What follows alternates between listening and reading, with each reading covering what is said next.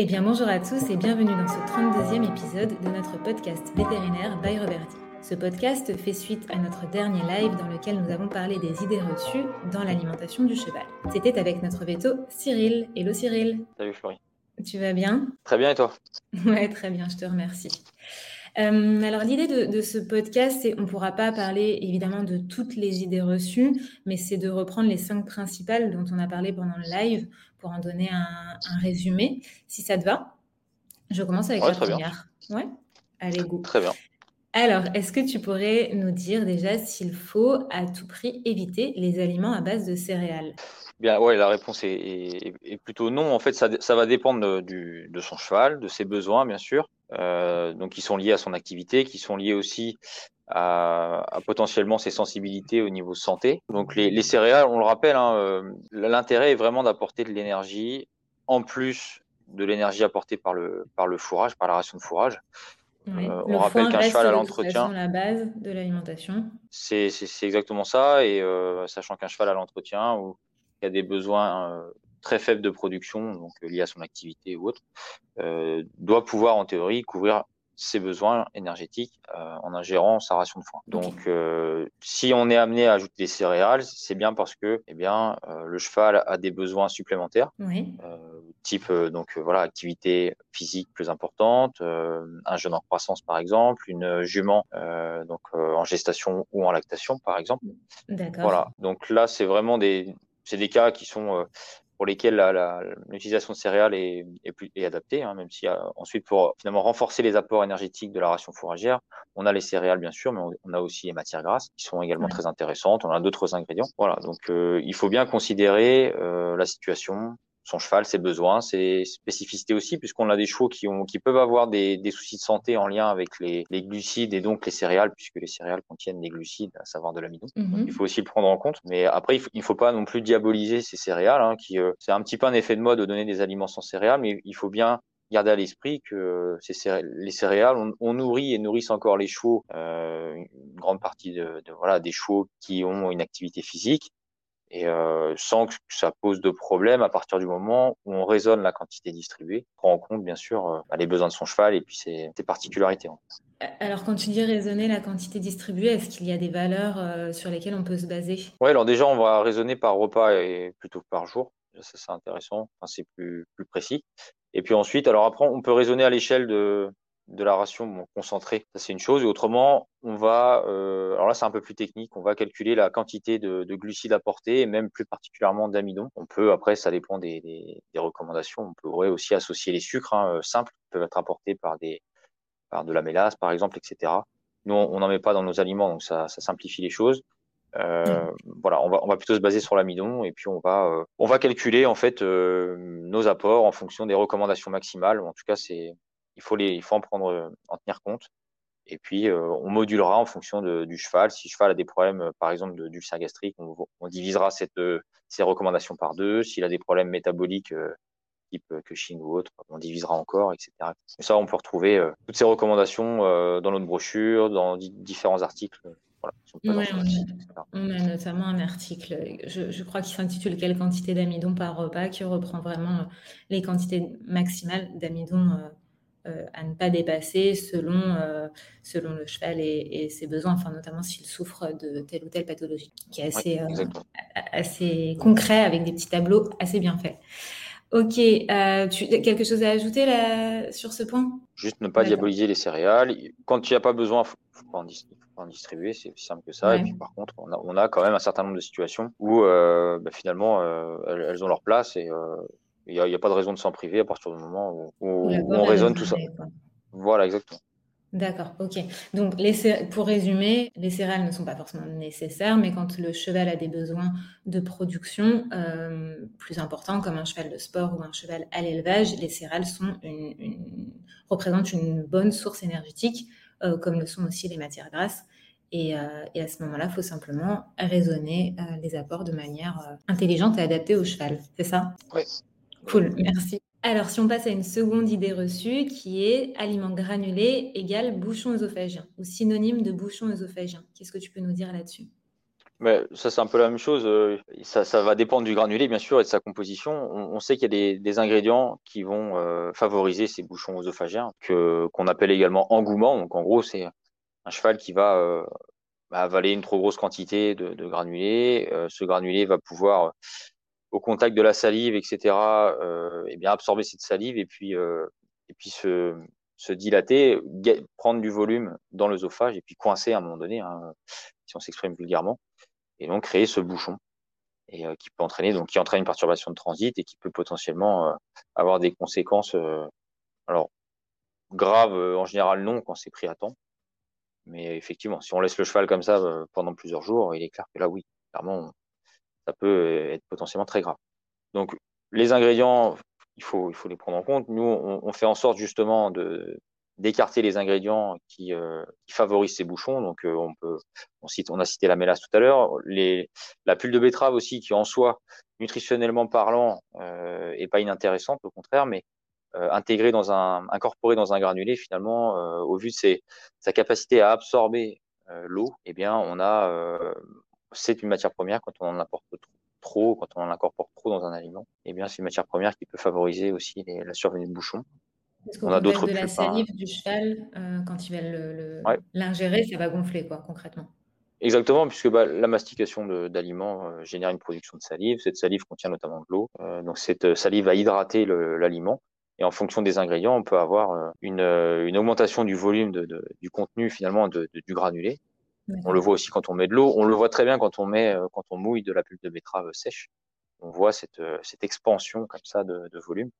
Euh, et donc là, euh, il est clair que eh bien dans la bouche du cheval et puis après dans l'œsophage, ça, ça peut coincer à un moment donné. Donc, euh, donc voilà, on a d'autres types de pulls, des pulls de pommes de terre, etc. Donc on fait attention à ça. C'est le même principe à chaque fois, effectivement. Euh, on, on, a euh, également aussi la, le diamètre du granulé. Les granulés plus petits ont, ont plus tendance euh, à, à, générer aussi des bouchons. Donc voilà, pourquoi Parce que le cheval va pouvoir en prendre plus d'un coup ou qu'est-ce Bah c'est ça exactement, exactement. Plus finalement, euh, plus le diamètre est gros, etc. Plus le cheval mais, mais va mettre du temps à, à, le mastiquer et euh, et donc ça nous c'est c'est pareil quand on quand on produit nos granulés, on, on fait un test qu'on appelle le test de délitement. Euh, on va ajouter, euh, on va mettre euh, de, du, du granulé dans une dans une burette, on ajoute de l'eau et puis on, note, on observe en combien de temps le granulé va se déliter euh, à cœur. Et ça, signe derrière euh, bah, la, capacité ou non de l'aliment aussi à se, déliter, puisque ça, c'est un autre problème. On peut aussi avoir des aliments qui sont très compacts et qui, ne vont pas bien justement s'hydrater au contact de, euh, au contact de la salive et qui peuvent finalement rester bah, très denses et très durs. Et donc, finalement, ces aliments ne vont pas passer correctement au niveau de l'œsophage. Le transit ne va pas se faire correctement à ce niveau-là. Donc ça aussi, ça peut générer des bouchons. Donc nous, ça, on le contrôle. Euh, et étant donné qu'on granule à la vapeur, en général, euh, on n'a pas de souci. Et on parlait des céréales tout à l'heure, et, les céréales ont, aussi cet avantage dans les aliments. C'est aussi de pouvoir euh, s'hydrater assez facilement, sans pour autant euh, eh bien, gagner en volume énormément, comme peut le faire les. Et donc, donc c'est aussi un, paramètre, les céréales, qui vont tendance, de mon point de vue, à plutôt à, prévenir les bouchons, enfin à prévenir. En tout cas, euh, ce sont des ingrédients qui nous aident plutôt dans la dans le délitement justement des grammes. Donc euh, donc voilà. Donc ça, on fait attention à tout ça. Et donc euh, pour revenir à cette idée reçue, non, euh, il faut bien considérer le, type de granulé. La frustration avec le granulé, c'est toujours la même chose, c'est-à-dire qu'on ne voit pas ce qu'il y a dedans et on a tendance à faire un amalgame, à penser que tous les granulés sont les mêmes. Mais euh, on peut comparer ces granulés à une bouteille ou à un contenant. Après, ce qui compte, c'est vraiment les ingrédients qui, qui, qui composent ces granulés. Et, euh, et à ce niveau-là, nous, on fait notre, euh, voilà, on fait notre maximum pour, euh, pour euh, limiter, prévenir donc ces bouchons. Après, il y a le facteur individuel qui peut jouer. Hein. Un cheval qui a des problèmes dentaires, un cheval qui a des problèmes de, eh bien, qui, enfin voilà, qui ne va pas recevoir l'aliment dans des conditions appropriées, peut malheureusement, de manière accidentelle, faire, faire, un bouchon. Tu, tu, les as rappelés pendant le live, mais si tu peux juste nous les redire rapidement, les facteurs individus, si je peux dire ça comme ça, qui, peuvent favoriser les bouchons. C'est quoi? C'est le, cheval qui n'a plus de dents, enfin le vieux cheval ou les jeunes chevaux qui perdent leurs dents de lait? Bah, exactement les troubles de la mastication qui sont liés à une usure ou à un défaut au niveau des tables dentaires, parce qu'on a effectivement euh, potentiellement des, des, dents de lait qui décoiffent, comme on les appelle, des niveaux prémolaires qui vont euh, qui vont euh, s'en aller et donc laisser place à un, petit trou au départ. Et puis, par exemple, chez les jeunes, on peut avoir forcément les vieux chevaux avec des, tables dentaires usées. Donc tout ça, finalement, bah, va perturber la mastication. On a un cheval potentiellement les chevaux déshydratés. Hein. On a, on sait que la salive euh, est produite en quantité importante. Euh, on parle de 4 litres de salive pour un kilo de foin, 2 litres de salive à peu près pour un kilo d'aliments. Euh, donc, si le cheval est déshydraté, il produira moins de salive. Donc, un petit peu comme nous, quand on a, on est déshydraté, on a la bouche sèche. Hein, et puis, et donc ça, on sait que ça peut aussi favoriser justement le, les bouchons œsophagiens. Euh, voilà, la distribution du fourrage également par rapport, en tout cas les conditions de distribution de l'aliment, par rapport au fourrage. Aussi, euh, savoir si le cheval va, va recevoir sa ration avec des congénères ou seul, si la ration va être distribuée au sol ou en hauteur, sachant que euh, quand on distribue l'aliment en hauteur, ça, c'est plutôt un facteur favorisant par rapport à une distribution au sol. Alors ça, ça peut, c'est aussi en lien avec la mastication puisque les tables dentaires sont euh, l'occlusion, on va dire, est parfaite quand, quand le cheval euh, mange au sol. Ça, c'est, ça se comprend assez facilement, mhm. euh, puisqu'à l'état naturel, en général, il mange au sol.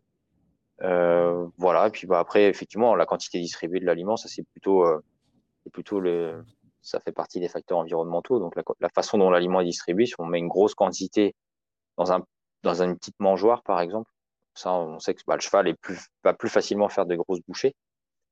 Donc ça, ça peut aussi favoriser, euh, voilà, les bouchons. Ok. Donc en, résumé, bien vérifier, bien s'assurer des tables dentaires de son cheval, faire en sorte qu'il soit nourri au calme, qu'il n'ait pas de pression de ses congénères, qu'il mange la tête en bas, euh, de, lui donner bah, des, petites quantités et des étaler au maximum, euh, enfin pour qu'il puisse. L'idée c'est qu'il puisse en prendre petite quantité par petite quantité, pas se jeter dessus. Tu parlais de la distribution du fourrage, j'imagine aussi que c'est d'une part parce que le fourrage va engendrer la production de salive, donc il y aura une insalivation plus importante des aliments, et d'autre part, si le cheval a du fourrage à, volonté en quantité suffisante, il va moins avoir tendance à se jeter sur la ration de granulés. Et puis, et puis l'abreuvement aussi que tu as cité, notamment en hiver, parce que les chevaux, on, en a parlé la dernière fois avec Aneva, ils ont tendance à, bah, moins boire, à avoir moins soif, et, on peut avoir des problèmes de, de bouchons comme ça. Exactement. Exactement.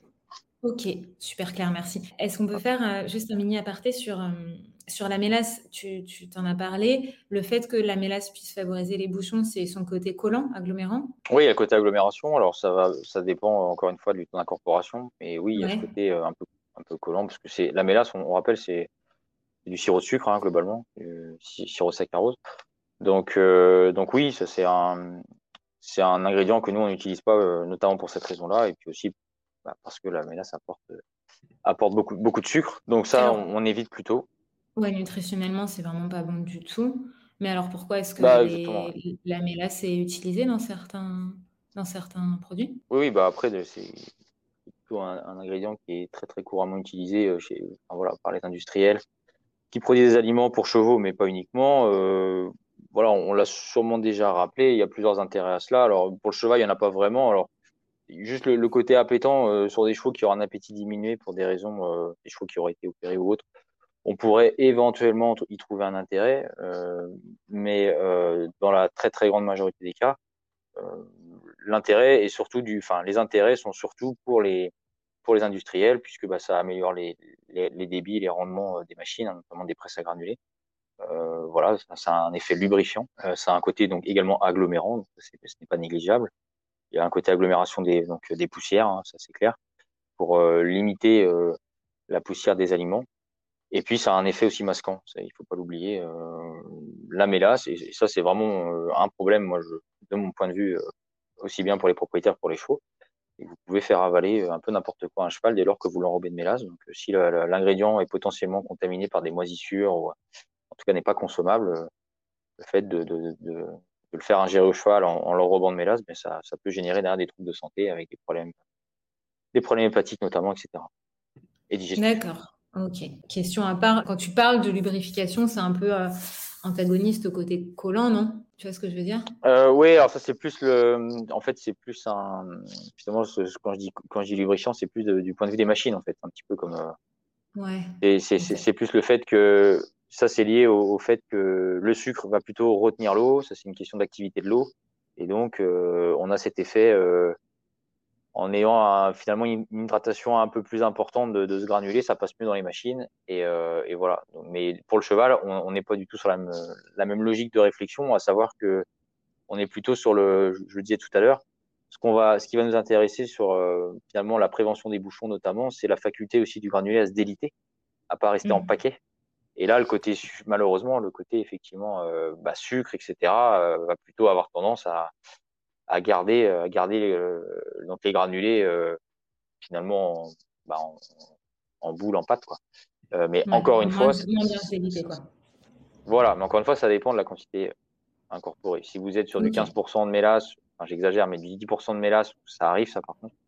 10% de mélasse ou du 2% de mélasse, on aura bien sûr pas du tout les mêmes répercussions et, sur le délitement du granulé. D'accord, ok, merci. Alors, Troisième idée reçue, ration de floconnets égale cheval en bonne santé. Qu'est-ce que tu en penses? Ouais, c'est pareil. Euh, alors les, les floconnets, c'est surtout ça, c'est euh, bon voilà, c'est surtout du marketing euh, à la base, puisque c'est tout aliment floconné. En fait, un aliment floconné est un aliment qui contient plus de flocons que la moyenne, et, et dont l'aspect visuel est surtout représenté par des flocons.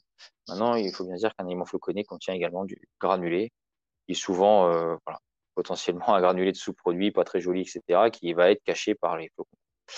Euh, voilà. Après les floconnés, bon, clairement, on joue sur la corde un petit peu sensible euh, de l'aspect euh, où, le, propriétaire va, va un petit peu euh, ramener ça à lui et puis va faire ce qu'on appelle de l'anthropomorphisme, hein, en se disant bah tiens, ça me paraît, ça paraît joli, moi j'aime l'aspect de cet aliment, donc ça va être bien pour le cheval. ce que je disais hier, euh, on, fait, on a facilement cette réflexion euh, avec les chevaux. On le fait beaucoup, beaucoup moins avec les, chiens, les chats.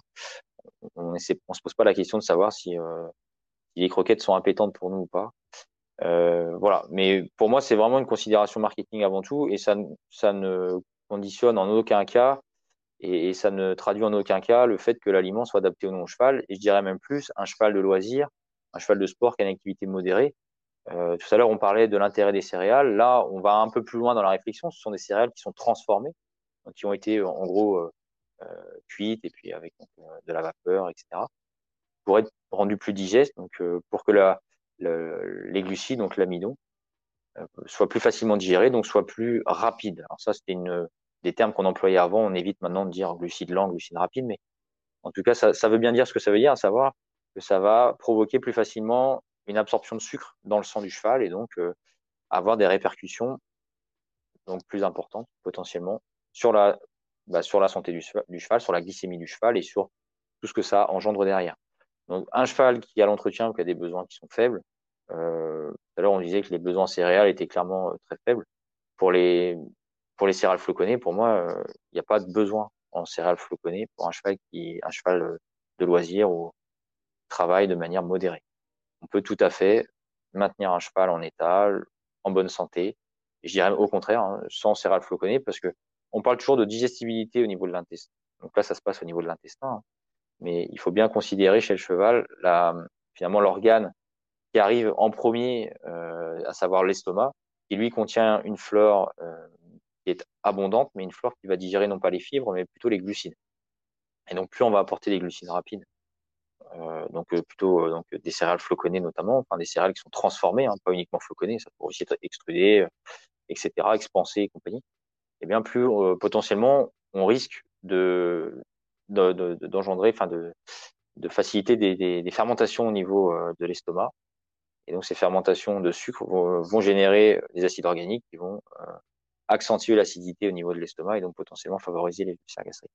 Donc il n'y a aucun il a, aucun intérêt donc pour ces chevaux-là. Après, pour des chevaux qui ont des besoins très importants d'un point de vue énergétique, eh bien, ça présente un intérêt effectivement d'apporter des céréales transformées. Alors on parle de flocons, mais il n'y a pas que les flocons. Hein. Et puis encore une fois, ces céréales transformées peuvent être apportées au sein du granulé.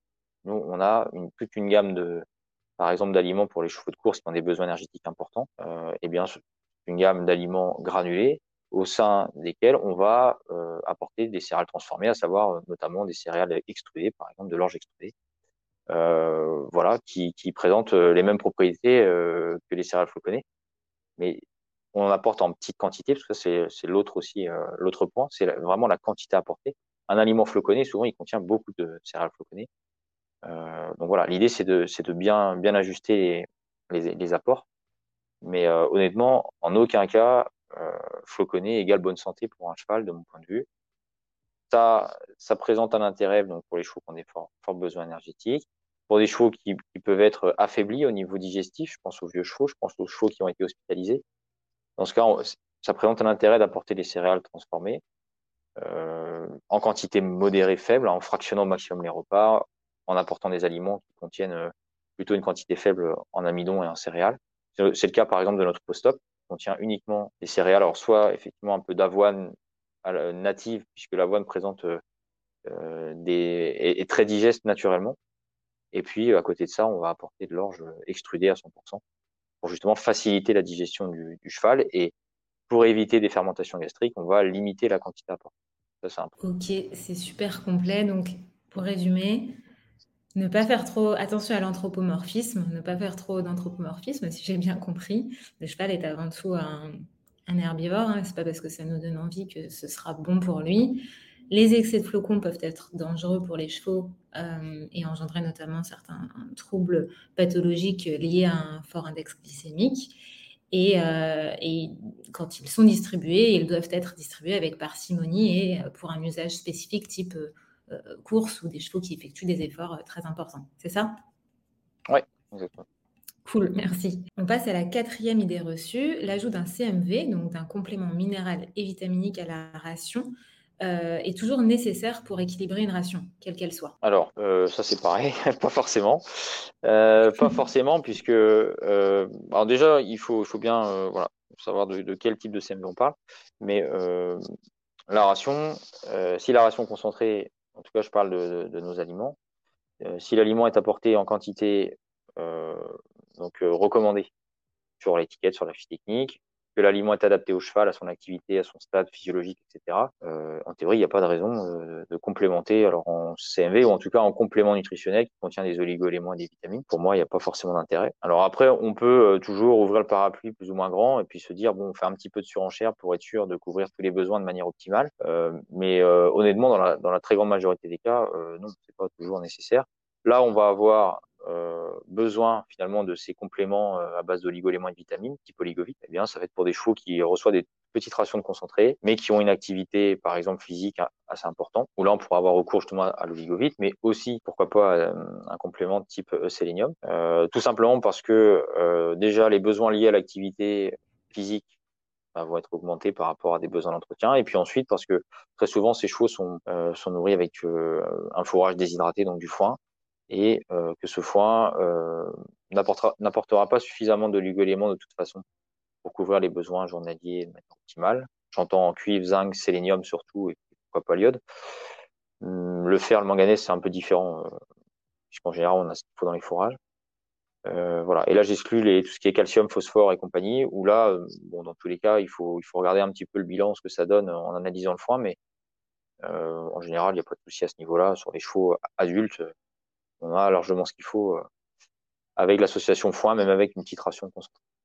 Donc voilà. Et puis pour les vitamines, euh, dans les fourrages conservés, il reste très peu de vitamines puisque la conservation, la récolte, tout ça, eh bien finalement euh, limite la, les teneurs en vitamines puisque ces vitamines vont être dégradées progressivement durant le stockage. Dans tous les cas, il est important d'en importer. Et voilà. Donc si le concentré étant donné que finalement les apports en vitamines, puisque les concentrés contiennent des oligoéléments, des vitamines, mais les apports sont calculés finalement en fonction des recommandations de distribution qui sont mentionnées sur l'étiquette. si vous êtes en dessous de ces recommandations, très souvent, bah, les, teneurs, les apports en vitamines et en oligoéléments ne vont pas suivre. D'où l'intérêt de l'oligovide mmh. pour bah, finalement compléter. On va dissocier finalement l'apport euh, des oligoéléments et vitamines de, des apports énergétiques pour renforcer ces apports en oligoéléments et vitamines et donc après, on modulera. Euh, euh, pour un cheval à l'élevage, un jeune en croissance, par exemple, on apportera, on mettra plus l'accent sur euh, plutôt renforcer l'oligovite, par exemple. Un cheval à l'effort, on va plutôt mettre une, dose minimal ou en tout cas un peu plus faible en oligovide. Par contre, on pourra ajouter une dosette de sélénium pour renforcer les apports en antioxydants. Par exemple. Ouais, voilà. Donc si, voilà, en, parlant vraiment, en tout cas strictement de, nos aliments, si le cheval reçoit une ration d'un de nos aliments concentrés et en respectant les, les doses quotidiennes recommandées sur nos fiches techniques, il n'y a pas besoin euh, d'ajouter de CMV. Ça ne sert à rien de, surenchérir.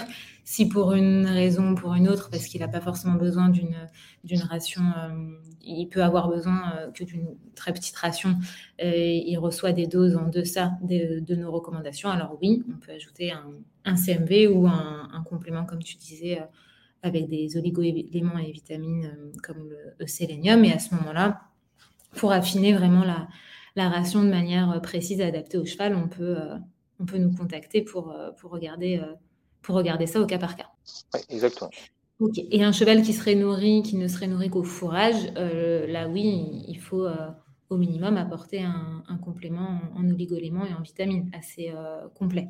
Oui, oui, oui, parce qu'après, pareil, c'est toujours la grande discussion des, des, des, compléments adaptés, etc. il faut bien se dire que les fourrages français, globalement, en sélénium, euh, sauf euh, exception, mais à chaque fois que moi j'ai envoyé des analyses, c'est revenu inférieur au seuil de détection. Donc on est sur des valeurs de l'ordre de à 0,1 mg par, par kilo. Donc en général, les fourrages français sont de toute façon déficitaires et insuffisamment pourvus en, en oligo type cuivre, zinc, sélénium.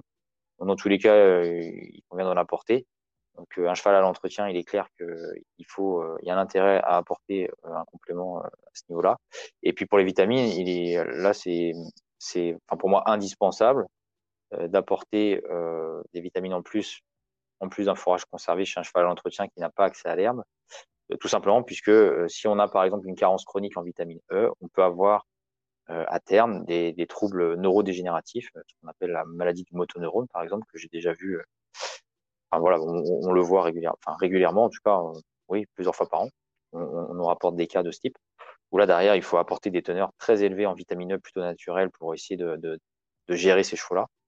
Donc euh, le fourrage conservé contenant très peu de vitamine contrairement à l'herbe, eh bien là, clairement, il y a un intérêt de, couvrir les besoins d'entretien. Ce ne sont pas des besoins qui sont très élevés, mais il y a un intérêt. Donc euh, en hiver à minima, il est clair qu'il faut mettre le. Enfin moi, je suis plutôt pour mettre la dose optimale de ligovite. Et puis après, euh, durant la saison d'herbe, on peut moduler durant les, les, deux trois mois où l'herbe est plutôt abondante. Euh, on peut même, voilà, euh, de manière ponctuelle, retirer ce, ce, complément. puisque le cheval peut aussi travailler avec ses réserves hépatiques, etc., concernant les oligos, les vitamines, certaines vitamines en tout cas. Et puis il y en a dans l'herbe, hein, surtout des vitamines.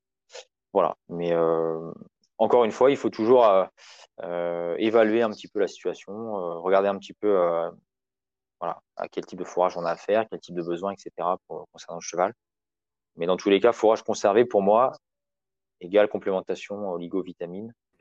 Euh, voilà. Sur le moyen terme. D'accord, ok. Alors, on passe à la cinquième et dernière, du coup, pour aujourd'hui, qui est Mon cheval souffre d'ulcère gastrique. L'ajout de luzerne ne peut que lui être bénéfique. Qu'est-ce que tu en penses? Alors, c'est que qui est un sujet potentiellement à discussion. Oui, globalement, bah, la luzerne, on a des, on, le sait maintenant depuis très très longtemps. Hein, ça date des années 90, je crois même avant peut-être. La, la, luzerne présente un intérêt clairement pour euh, tamponner, donc neutraliser l'acidité gastrique, euh, bah, du fait de, ses, de sa composition hein, intrinsèque, euh, sa teneur en calcium, sa teneur en, en protéines, en fibres également, euh, mais, mais aussi parce que c'est un, un, fourrage potentiellement et, du coup la mastication génère une production euh, plus importante, importante de salive. Donc là, il est clair qu'il y a un intérêt. Maintenant, on sait aussi qu'il y, a, moins de deux études qui montrent que, en fonction de la de la présentation euh, de, la, présentation de, cette luzerne, on peut avoir bah, des effets plus ou moins euh, intéressants, et notamment on pense aux fibres courtes de luzerne qui sont assez souvent distribuées et euh, quand elles sont vraiment bien piquantes, quand elles n'ont pas été euh, modifiées, hein, elles restent vraiment euh, très, très, vraiment très piquantes. Là, on sait que ça peut favoriser les ulcères au niveau, enfin, en partie basse de l'estomac, donc au niveau glandulaire. Donc, ça va dépendre encore une fois de la quantité distribuée, mais on le sait. il y a deux études en tout cas qui montrent que ça, que ça a un effet négatif sur l'estomac, donc aussi bien chez les jeunes que chez les chevaux plus âgés. Donc, moi, je recommande pas cette forme-là. En général, on va plutôt la recommander, alors soit sous forme de foin de luzerne, simplement, hein, du foin long, plutôt en petite botte d'ailleurs, pour parce qu'il y a une question de conservation à, à bien considérer que le foin de luzerne, c'est un peu, c'est plus compliqué à récolter puis, que du foin de graminé. Et, et puis autrement, donc en bouchon, en, en bouchon de luzerne. Alors nous, on va en incorporer on incorpore en général autour de 20%, 15-20% dans nos aliments. Ça, dépend. Euh, et donc là, euh, au sein des, enfin finalement dans les concentrés, on a assez souvent des, bouchons de, des granulés de luzerne bah, qui sont très, donc très intéressants pour ce pouvoir tampon et puis pour cet effet complémentaire avec les céréales, du point de vue de la composition, mais aussi du point de vue justement de, de l'acidité gastrique entre guillemets, puisque les céréales ont plutôt tendance à être euh, entre guillemets acidogènes, en fonction bien sûr, son, plus on en apporte, plus ce sera acidogène. Alors que la luzerne a plutôt un effet euh, plutôt, euh, plutôt tampon euh, sur cette acidité. Donc il y a, vraiment un, vrai intérêt à en apporter dans nos aliments concentrés aussi. Ok, merci Cyril. Et si on décide d'en ajouter, d'ajouter de la luzerne sous forme de, foin, de fibres longues, est-ce qu'il y a des, est-ce que tu peux nous donner une idée de la quantité qu'on pourrait ajouter? Oui, alors déjà, en général, quand on en ajoute, en tout cas moi quand je conseille d'en ajouter, c'est dans des conditions bien particulières. C'est jamais en bouchon de luzerne, parce que déjà ça peut ça ça peut favoriser les, enfin cette présentation peut aussi favoriser les bouchons œsophagiens. Alors pas toujours bien sûr, hein, il y a le facteur individuel, mais c'est un granulé qui est très du coup c'est fibreux, souvent très compacté. Hein, c'est vraiment du fourrage. Il n'y a pas vraiment euh, il n'y a pas un gros, il n'y a pas de contrôle vraiment euh, sur le côté, euh, sur le côté finalement adapté au, au, cheval. Le bouchon de luzerne à la base, c'est plutôt adapté pour le côté industriel, pour derrière être transporté, être réintégré dans des aliments, de mon point de vue. Donc moi, quand je le recommande, c'est plutôt de la fibre longue, euh, parce que le foin, par exemple, est trop pauvre en protéines. Un foin de prairie qui est plutôt très light en protéines, voire en plus riche en sucre. La luzerne étant pauvre en sucre, riche en protéines, on a une balance, un équilibre qui se fait plutôt très bien. Et dans ce cas, je recommande entre 1 et 2 kilos en fonction du cheval, en fonction du foin, etc. Euh, par jour pour un cheval de 500 kilos, en gros. Par jour, voilà, pour un cheval de 500 kilos. Alors après, ça peut aussi être pour les jeunes. Hein. Pour les jeunes, on va être aussi, alors, bon, on a 1 kilo, 1 kilo 5. Après, honnêtement, on va pas, on discute pas à 500 grammes près en pratique. C'est une fourchette. Je vous parlais des petites balles. De... C'est intéressant parce que justement, ça permet d'être plus précis dans la distribution quand on peut le faire comme ça. Jamais à volonté, en, en tous les cas. Ça, c'est vraiment la, grande, la, grande notion qu'il faut retenir. Jamais du foin de luzerne à volonté. Il y en a qui le font à l'élevage, hein, mais moi, je recommande pas. Du fait de la teneur en calcium, de la teneur en protéines relativement importante, de la teneur en d'autres nutriments pas, forcément intéressants, enfin pas forcément euh, voilà bon pour la santé des chevaux. Je pense aux oxalates, etc. Peu importe. Mais voilà, donc bien attention à ça. Donc on est autour de, voilà, de 1 2 kg par jour. Quand, quand il y a un intérêt, parce que si vous avez un, si votre foin est bien pourvu en protéines, parce que par exemple il contient des légumineuses, la luzerne étant une légumineuse, il n'y a pas d'intérêt d'en rajouter. Voilà. Et puis mmh. autrement, euh, les chevaux par exemple qui ont un, ou qui ont une sensibilité gastrique, euh, moi je conseille plutôt d'aller sur notre aliment spécifique, qui, dont l'ingrédient principal est la luzerne. Donc dans ce cas, ça règle l'histoire. Ça permet d'aller directement sur l'aliment on a de la luzerne en 1, on a une quantité de céréales qui est faible, une quantité de matière grasse qui est augmentée, etc. Donc là, on a la solution qui est plus simple. Voilà. Plus simple et plus d'accord, ok. Et hum. encore une fois, euh, inutile de, de, surenchérir, quoi. L'excès n'est pas, pas bon non plus. Exactement. Ok, ok. Des choses à ajouter? Bien non, je pense qu'on a, on a fait un, un résumé, je pense déjà, De, ouais, des sujets, des sujets principaux. C'est facile, ouais, c'est ça. Bah, merci, encore une fois, merci Cyril pour tous tes conseils. Merci à toutes et à tous d'avoir suivi cet épisode. On espère qu'il vous a plu et on vous dit à très bientôt. Salut Cyril. Salut Florian, à bientôt.